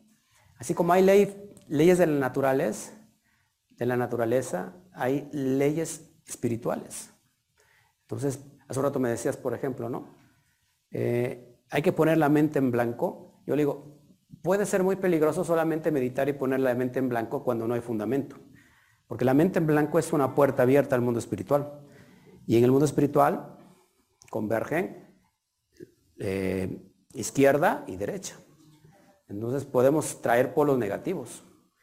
Por eso tenemos que tener lo fundamental. Porque una vez que, tenemos lo fundamental, es, muy difícil que nos pueda engañar el mundo espiritual, porque el mundo espiritual está cargado también de leyes. ¿Okay? ¿Alguien más? Échenle ahí de una vez.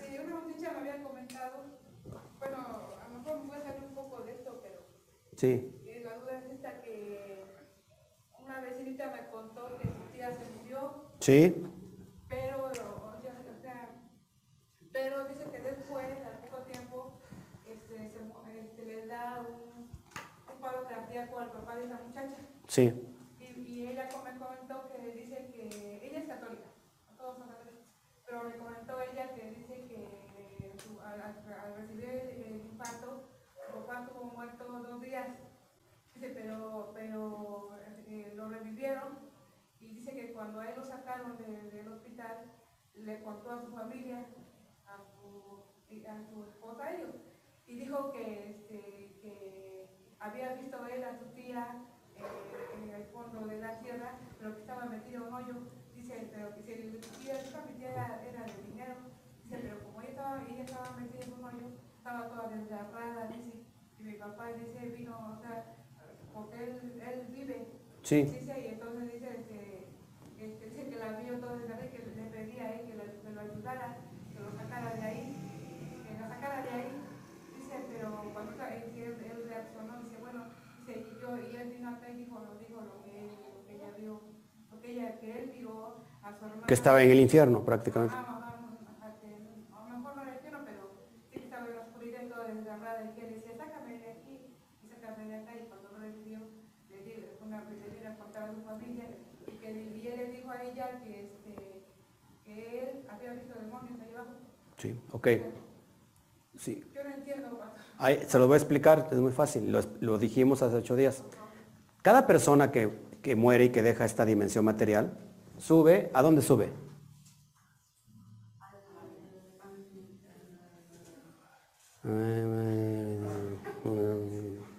¿A dónde sube? A Yetzirah.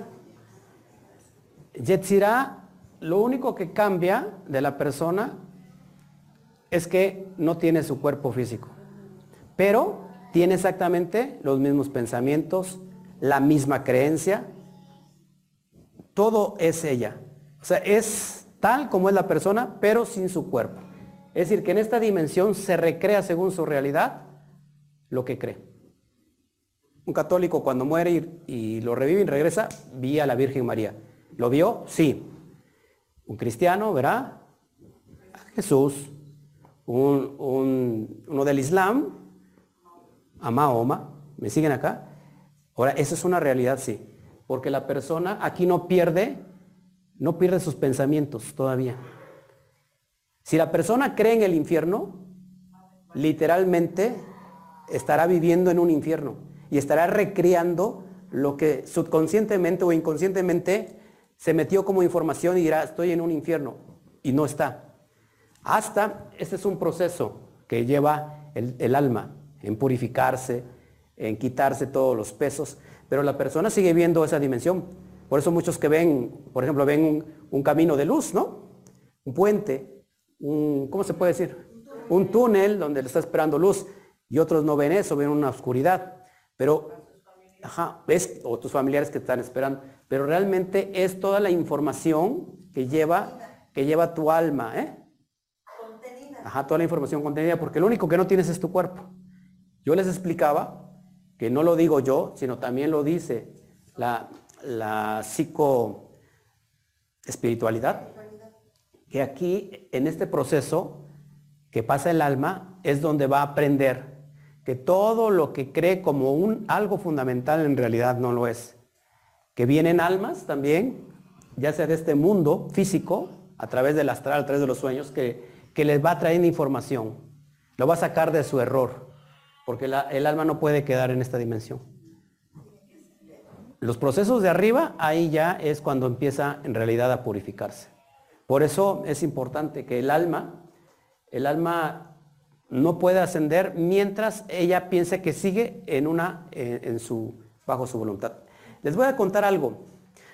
No voy a decir el nombre, no porque no se ofenda, sino porque es una realidad y porque después de este curso que di o de esta enseñanza que di hace ocho días, hay personas que me están contactando y están diciendo, no estoy tan loca, no, no estoy tan loco, o sea, lo que yo pensaba. Hubo una persona que se murió y me, que era pastora y me vi, cuando murió me vino a echar bronca a mí. Se presentó enojada. Y yo yo no tenía ninguna culpa de nada, o sea, yo nada que ver, pero me vino enojada, vino a verme enojada el día que murió. Apenas se presentó ante su hija y exactamente le dijo, eso que te están enseñando, eso no es bueno. Eso del judaísmo es malo. Le diste la espalda a Dios, regrésate al cristianismo. Si alguien no sabe todo esto, ¿qué va a pensar? Ah, sí, cierto, porque me está diciendo la verdad. Y es una verdad para ella, sí, pero no significa que sea la verdad absoluta. Ahí está afirmando lo que la psicoespiritualidad está diciendo. Que este, en este grado no ha ascendido la persona, no se ha elevado, porque todavía piensa en la materia, en lo que dejó en mi iglesia. Voy a venir por mi iglesia, voy a venir por los miembros de mi iglesia, porque son míos, no te pertenecen. O sea, todavía ella quiere interactuar en el mundo físico, aunque ya no está. Todavía, ¿eso qué significa? Que no ha elevado todavía su alma. No se ha elevado. Sigue siendo la misma persona con las mismas creencias. Ella piensa que el cristianismo es la verdad absoluta. Y aunque ya no está en esta dimensión, todavía le hace falta ser entrenada, procesada, hasta que ella entienda y se eleve. Por eso, en estos mundos, alguien te va a decir, esta es la verdad. No, esta es la verdad. No, esta es la verdadera verdad. Porque la persona sigue siendo lo mismo, sigue creyendo lo que ha creído. Porque todavía no se da cuenta de su realidad. No sé si me explico. O sea, o ya se dio cuenta, pero no quieren entender que está, que ya no existe en el plano físico. Entonces la persona ve infiernos, ve demonios, ¿no? Ve, vírgenes, ve a Jesús, qué sé yo, porque se está recreando la atmósfera de, acuerdo a su pensamiento. Pero tarde o temprano, no lo dice la cábala, o, no, o no lo menciona directamente ni, ni el Zohar, sino lo dice la psicoespiritualidad, que vienen y enseñan para que trascienda. No puedo trascender con una, una, una verdad que no es la absoluta. ¿Sí, sí me sigue aquí? Entonces, si hay, un, hay algo de infierno, no es el infierno que, que se nos ha enseñado, sí, también lo habla el Zohar, el infierno es el bajo astral, el denso. O sea, estoy, o sea, soy espíritu, ya dejé, soy un alma que deja mi cuerpo, pero es todavía como si lo, lo trajera. Estoy muy denso, estoy pesado y no puedo elevarme. Porque aunque ya no tengo el físico, pero lo quisiera tener. Los apegos, sí. Pero entonces no se puede mandar a la persona a decirle que se vaya a la luz porque todavía sigue aquí. Hay que, sí, hay, hay que decirle que se vaya a la luz, que se vaya. No se puede ir a la luz si no está uno en paz. Pero se está creyendo ella en todavía en lo que dejó. Hay, pro- hay, hay, hay seres que le van a enseñar la verdad. O sea, vete en paz, quédate tranquila, o sea, ya cumpliste con tu rol, asciende. Asciende y cuando llegues allá a la luz, entenderás todo.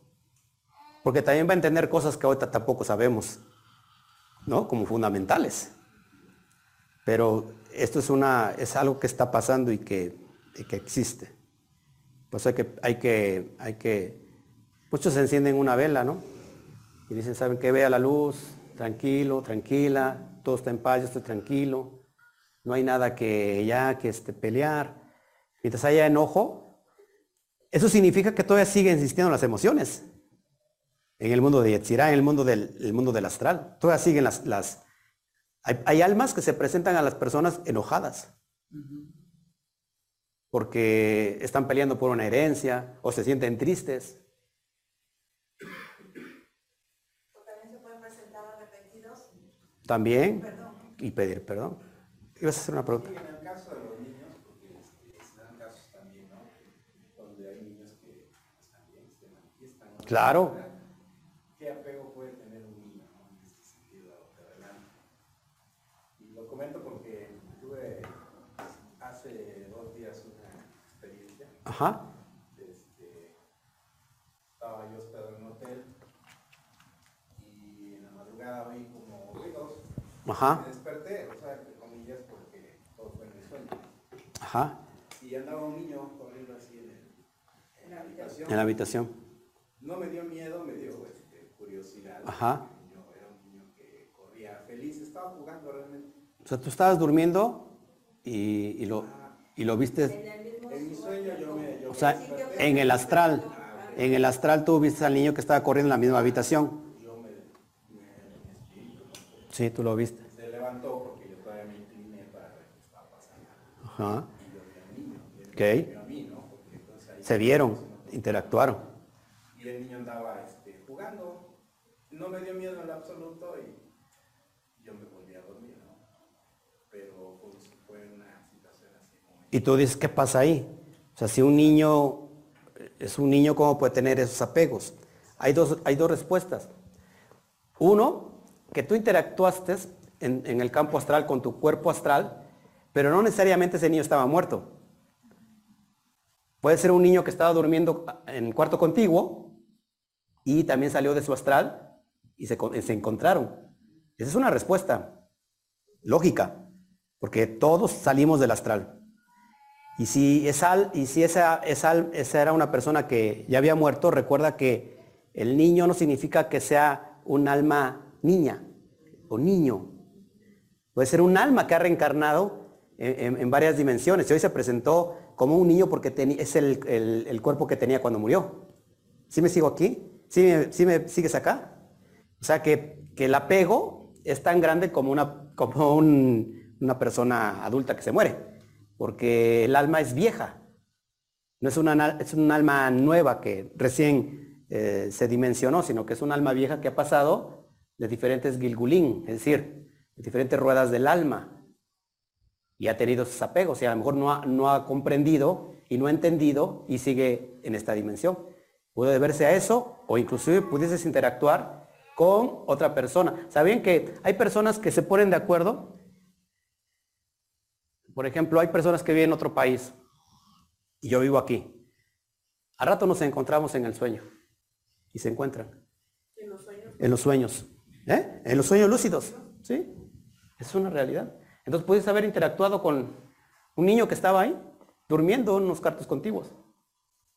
Y que en el astral saliste tú, salió él y se encontraron. Es impresionante, es increíble. Porque él en el sueño dormido se despertó. Ajá. Saliste del astral. Eso me da gusto porque ya estamos ahí activando todo el potencial que tenemos. ¿Sí? ¿Ya quedó respuesta a tu... Respondí a tu pregunta. Última y nos vamos. Jesse está pensando, ¿y mi amigo imaginario qué será? ¿Estará muerto o estará vivo? ¿Y si está en Corea y de veras se está presentando? Me voy para allá, dice. No, ya ni más. Del otro, eh, allá. Bueno. Sí, Permíteme. en la dimensión de qué, de, Yet, de Yetzirah, del astral. Ajá. no se dieron cuenta cuando murieron y que siguen haciendo su vida como, como lo normal- normalmente. ¿no? Cuento el caso así rápido de un tío que murió Ajá. en un autobús, iba sobre el cupo. Sí. El, los, el peritaje fue que supuestamente un equipaje le golpeó la cabeza y se le abrió. Ah, sí, ahí Fue murió. El único que murió de todos. De todos. Wow. Y lo estaban escondiendo, pues ya saben, para no pagar Sí, sí, sí. el seguro. El caso fue que días después, este, que no lo encontraban, lo fueron a buscar y no lo encontraron.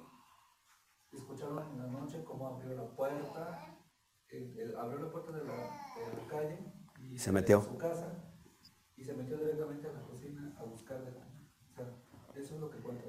Claro. Entonces, yo me imagino que no se dio cuenta cuando Sí. murió y seguía haciendo su vida. ¿sí? Y por ejemplo, mi tío Claro. murió dormido, no se dio cuenta, estaba dormido. Y todos los días a las 5 de la mañana cuenta mi primo que le tocaba la puerta, lo despertaba para que se fuera a la empresa donde trabajaba. Ajá. Y dice que siempre le decía, hijito, ya son las 5, no Levántate. se vaya a hacer tarde". Eh, varios días después De muerte, murió, de muerto, murió, iba a tocarle. Claro. Eso es, una evidencia de que el alma cuando muere y va al mundo astral, algunos no se dan cuenta que murieron.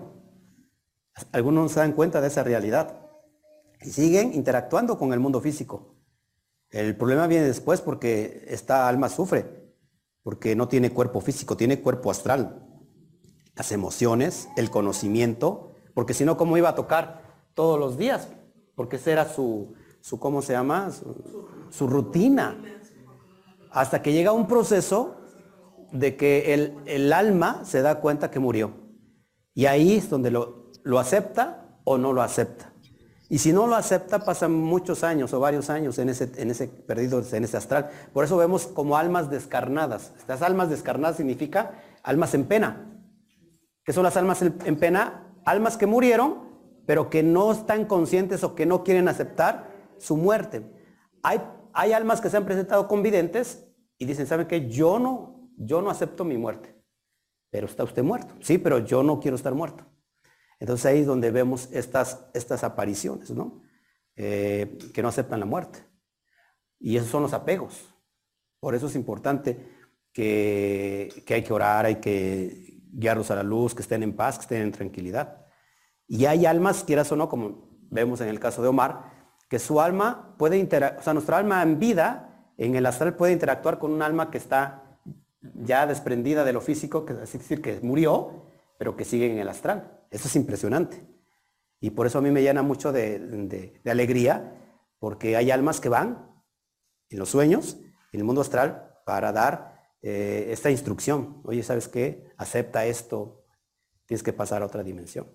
Además que se dice que pues, cada alma tiene un guía, ¿no? O sea, un guía que no lo deja, pero que acepta sus, sus decisiones, ¿no? Yo no lo acepto, está bien. O sea, lo vas a tener que aceptar tarde que temprano. Entonces ahí está, ahí está también la psicología. O sea, en el astral está la psicología muy fuerte. Son procesos muy importantes. ¿Mm? ¿Ibas a decir algo, Jessy? Ah, sí, pero que entonces cuando una persona fallece, Ajá. se le presenta a otra persona, ¿es porque es tu responsabilidad ayudarla a elevarse o solamente por cuestiones del destino se presentó a ti a través de un sueño y a lo mejor este, Ok. porque no se tuvo un apego muy cercano pues, ¿por qué yo no? ¿Por qué lo vi o por qué no? Como decía el hermano, eh, lo vi que estaba haciendo una actividad o algo, ¿no? Pero pues no tuve algo ¿Qué ver? Ajá, un apego muy cercano, ¿no? Pero si se presenta a ti por, forzosamente es- eres tú y si no es contigo, ¿no? O solamente es porque... Yo, yo pienso que lo que ven estas almas que se han descarnado, ven la, la luz que tiene una persona en este plano y que esa luz lo va a ayudar para salir. Entonces tenemos que preguntarnos también si este es nuestro, nuestro llamado, ¿no? Ayudar a estas almas. Suena además algo como terrorífico, ¿no? Pero es un llamado de parte de- divino para ayudar a trascender a estas almas. O sea, qué privilegio, ¿no? Qué fuerte también, ¿no? Que digo que te estén tocando y te vayan a buscar las almas a cada rato, porque se abre esa dimensión del tercer ojo y tú las ves y van caminando y te piden ayuda, o sea, no te dejan en paz. Este, pero creo que también ellas respetan el libre albedrío. O sea, si tú quieres ayudarles, dices, sí quiero, y si no, también ellos no pueden hacer nada con eso. Pero sí las podrías ayudar en ese proceso porque están buscando, ellos, haz de cuenta, imagínense ustedes que, que están sin cuerpo físico, pero que tienen las mismas necesidades cuando estaban en ese cuerpo físico. Y están sufriendo. O sea, no puedes expresar lo que sientes, no puedes manifestarlo. Y entonces cuando una persona con un alma descarnada pide ayuda, significa que está tomando conciencia de que quiere elevarse. Y ahí es donde podemos entrar e interactuar, ¿no? Porque a lo mejor te dice, ¿sabes qué? Dile a esta persona que, que la perdono, ¿no? O dile que, que, ajá, eh, que, que me, que me perdone por esto, por aquello. Y entonces esa alma va a descansar. Podemos ser ese, ese contacto, ¿no? ese gancho. Y es un privilegio, para mí sería un privilegio. A ver, Yo Anel, digo que sí que eh, tenemos esa como misión, ¿no? Como de, una misión. de, de- de decirles que en qué plano están, porque el vecinito de frente de la casa cuando ya falleció, ¿no? Y pasó tiempo y este y siempre iba a tocarme luego a veces que quería tortillas, a veces que quería un limón, o que cualquier cosa.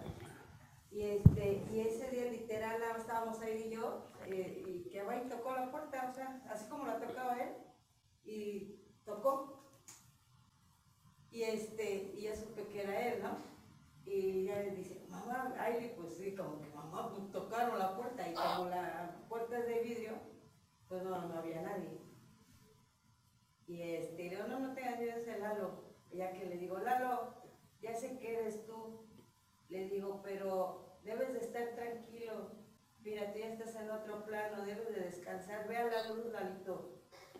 Este, ya no vengas a molestarme porque tú debes de, ya estás en otro plano. Y ya le empezó a decir. Y este, ya no me volvió a ir a tocar. Sí, hay un respeto, libre albedrío. es poderoso. sí, eso sí que comentan él. Porque el que vive ahí es su papá, solo. Ajá. Y, sale constantemente porque tiene familia afuera. Sí.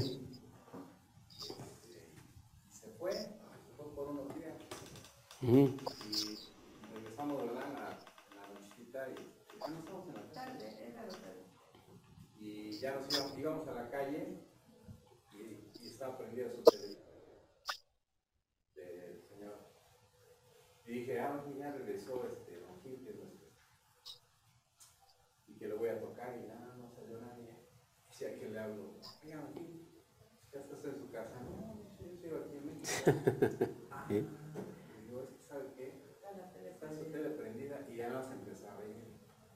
Fíjate. Y le digo, ah, no se preocupe, ahorita bajo la pastilla y ya. Ajá. Y que se vuelva a prender sin la pastilla. Aquí es al revés. Ajá. El que tiene apego es el papá. Ah, ya. No lo deja ir. Eso lo digo porque en otra ocasión estaba él solo. Ah, ya, ya. Yo a ir a, este, no sé dónde íbamos a ir a un trabajo. Y le iba a ir a tocar y él estaba platicando. Pero él vive solito. Y yo le dije, ah, tiene visitas. Ya me. Y como ya no le fui a tocar, que sale el día que me dice. ¿O no? Dije, ya había venido Don Gil, pero este, vi que tenía visitas. Y bueno, es que yo oí que estaba usted hablando con alguien. Y dice, sí, es con. Sí, como- pero ya, y, y siempre que voy así a verlo y salió, Sí. Yo ya voy Lalo, ahí te encargo la casa. Sí. Pero es que él tiene las Eh, pero es al revés. ¿eh? ahí el que no lo deja. Es el papá. Él tiene las cenizas. Es increíble. Ahorita que menciona la hermana lo de las cenizas, ¿eso es malo? Dependiendo del apego. Es decir, a lo mejor si tú guardas las cenizas con, o sea, Como que no dejaría. ajá, como ya, como agarrarte aquí, ¿no? Prácticamente es como tenerte encerrado también en un, este, eh, en, en un frasco, ¿no? Cuando hay ese apego, ¿no? No es que sea malo, porque tú puedes tenerlo por respeto ahí y todo eso, pero si tú dices, no, no, pues es lo último que tengo y aquí no, aquí te, no te voy a soltar. Anda, anda una niña aquí. Como de cinco años. Sí. Por ahí. ¿Alguien tiene algo que ver con una niña? ¿No?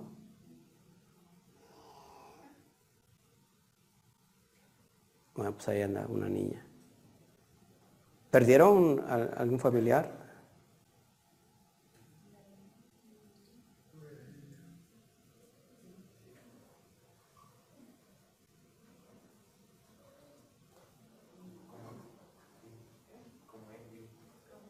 No, no, no, no puedo, no puedo verlo, solamente sé de su esencia.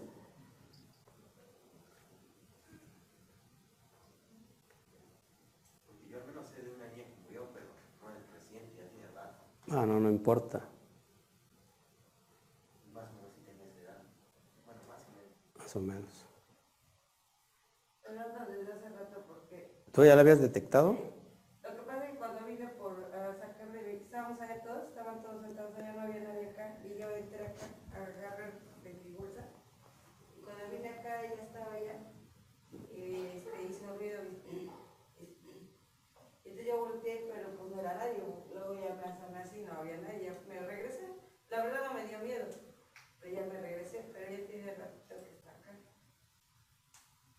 Y su nombre empieza con, con la I, luego le sigue la R y no alcanzo más a ver más allá. Podría ser. Iris. Iracema podría ser. Wow.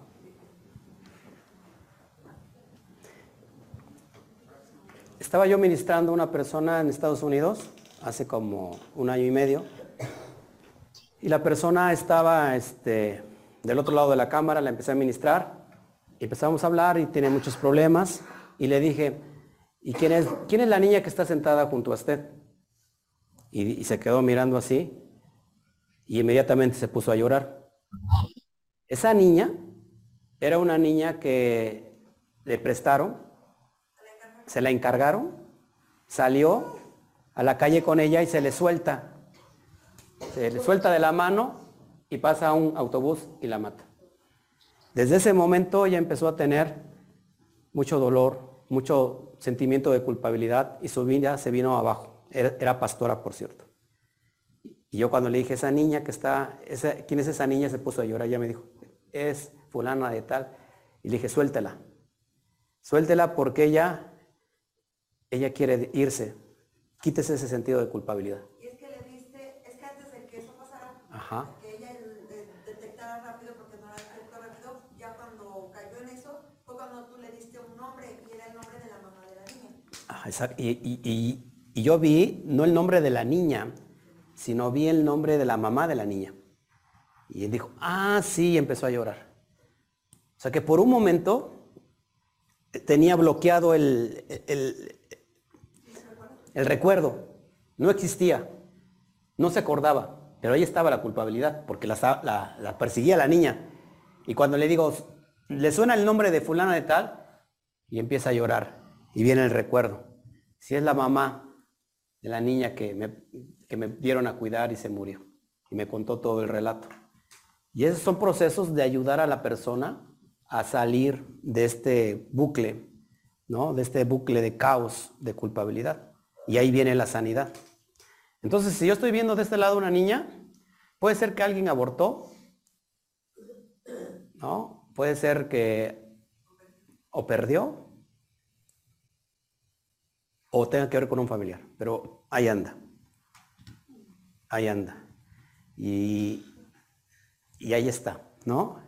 Le digo porque pues, si estamos hablando de esos conceptos espirituales y que no se manifieste algo, pues esa es la experiencia, llevar a, a la experiencia. ¿Pero ella vive todavía? No, no vive. Ya está en otra dimensión. Yo perdí una niña, pero ya muchísimo. No sé si. Ah, o sea, usted la perdió, se la robaron. Pues probablemente sea esa, esa niña que está ahí. ¿Y usted, usted lleva ese recuerdo? Ahí está. Está, digo, está sanando porque yo la veía yo ahí. ¿Qué edad tenía, hermana? Como dos años. Imagínense. Le digo, la terapia de sanidad a través de esta dimensión del mundo astral. Por eso la veía yo ahí, brincando. Así que quítese esa culpabilidad. Pero no sé si vive porque se la llevaron se la llevaron a México y jamás supe. Es que yo trabajaba y la niña donde yo me quedaba en una casa de huéspedes, yo la encargué. Entonces llegó, supuestamente dice que es su papá se la llevó y jamás supe. Se la llevó. Y probablemente, pu- fíjense, probablemente hay dos cosas aquí. Probablemente que esta, esta persona ya no está en este físico, en este aspecto físico, y está en el astral, y está manifestando para traer esa sanidad y dar un mensaje de que está bien, porque la veo saltando, la veo feliz. Y probablemente sea en el campo astral que se está manifestando y la está buscando a través de sueños. Y yo le iba a poner su nombre, bueno, ya lo había pensado, le iba a poner Iris. No manches, no manches. No. Iris. ¿Y qué les dije? El nombre me está llegando. I, R, que puede ser Iracema, Iris. Wow, ahí está el proceso de sanidad. Increíble. se dan cuenta que eso es una realidad interactuamos con el mundo astral. ¿Qué hubiera pasado si estuviéramos en un pensamiento completamente religioso? ¿Y cuántas personas como mi hermana sufren? Porque no pueden expresar esto porque piensan que va a ser lo, que es, una, una, locura y, las van, a, y las van a, juzgar porque dicen, no, no, no, estás mal, estás...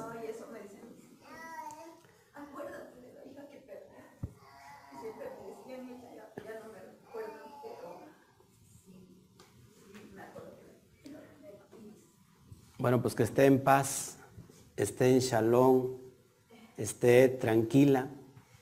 Y si es que está en este plano, yo no lo puedo percibir, seguramente se llama iris, porque eso lo, lo pude ver ahí.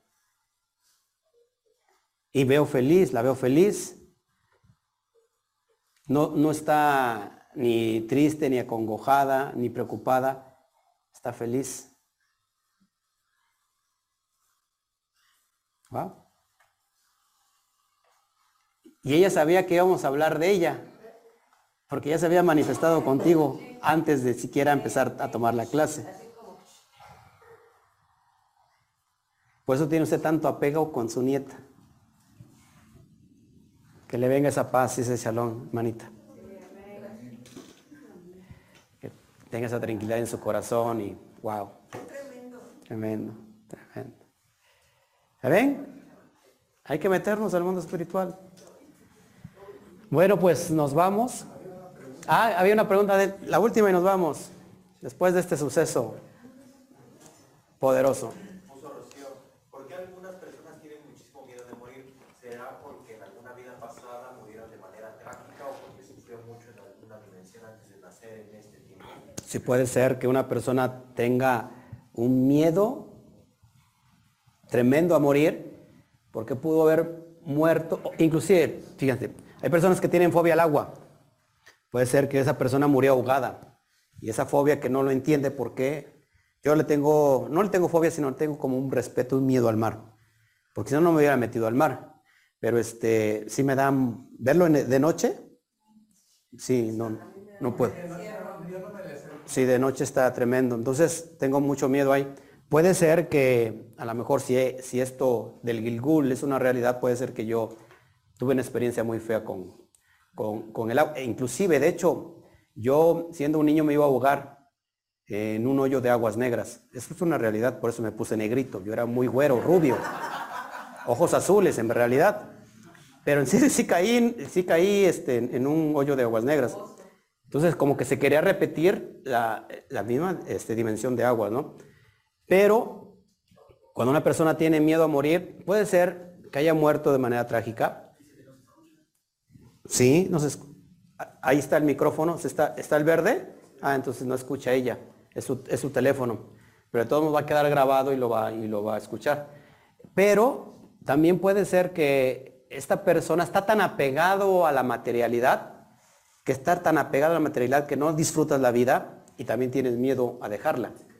Entonces estos conocimientos es para entender qué es la vida, que en realidad la vida sigue en, otros, en otras dimensiones que no se acaba acá y que no es que nos vayamos preparando, porque hablar de la muerte como que es hablar de algo muy triste, ¿no?